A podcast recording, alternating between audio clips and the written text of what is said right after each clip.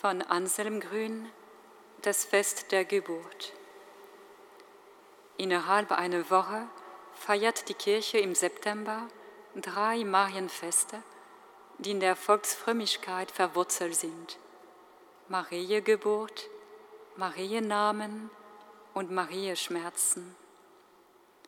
Alle drei Feste lassen sich nicht aus der Bibel ableiten.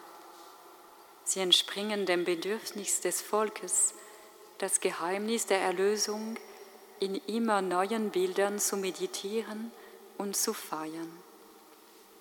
Es geht immer um das eine Geheimnis, dass Gott Mensch geworden ist, dass er aus einer Frau geboren wurde. Diese Frau hat einen Geburtstag wie wir, sie trägt einen Namen wie wir und sie leidet Schmerzen wie wir. Dass Gott durch einen Menschen wie wir geboren wurde, das kann man nie verstehen, das kann man nur immer wieder meditieren, darüber staunen, ihm festgestalten und feiern. Indem die Kirche sich über die Geburt Marias freut, freut sie sich über Gottes Handeln, über den Beginn des Heiles, den er gesetzt hat. Weil sie Gottes Handeln nur in seinen Auswirkungen beschreiben kann, hält sie uns das Bild der Geburt Mariens vor Augen.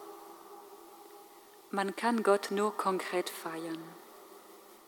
Die Feier der Geburt Mariens konkretisiert Gottes Handeln an uns.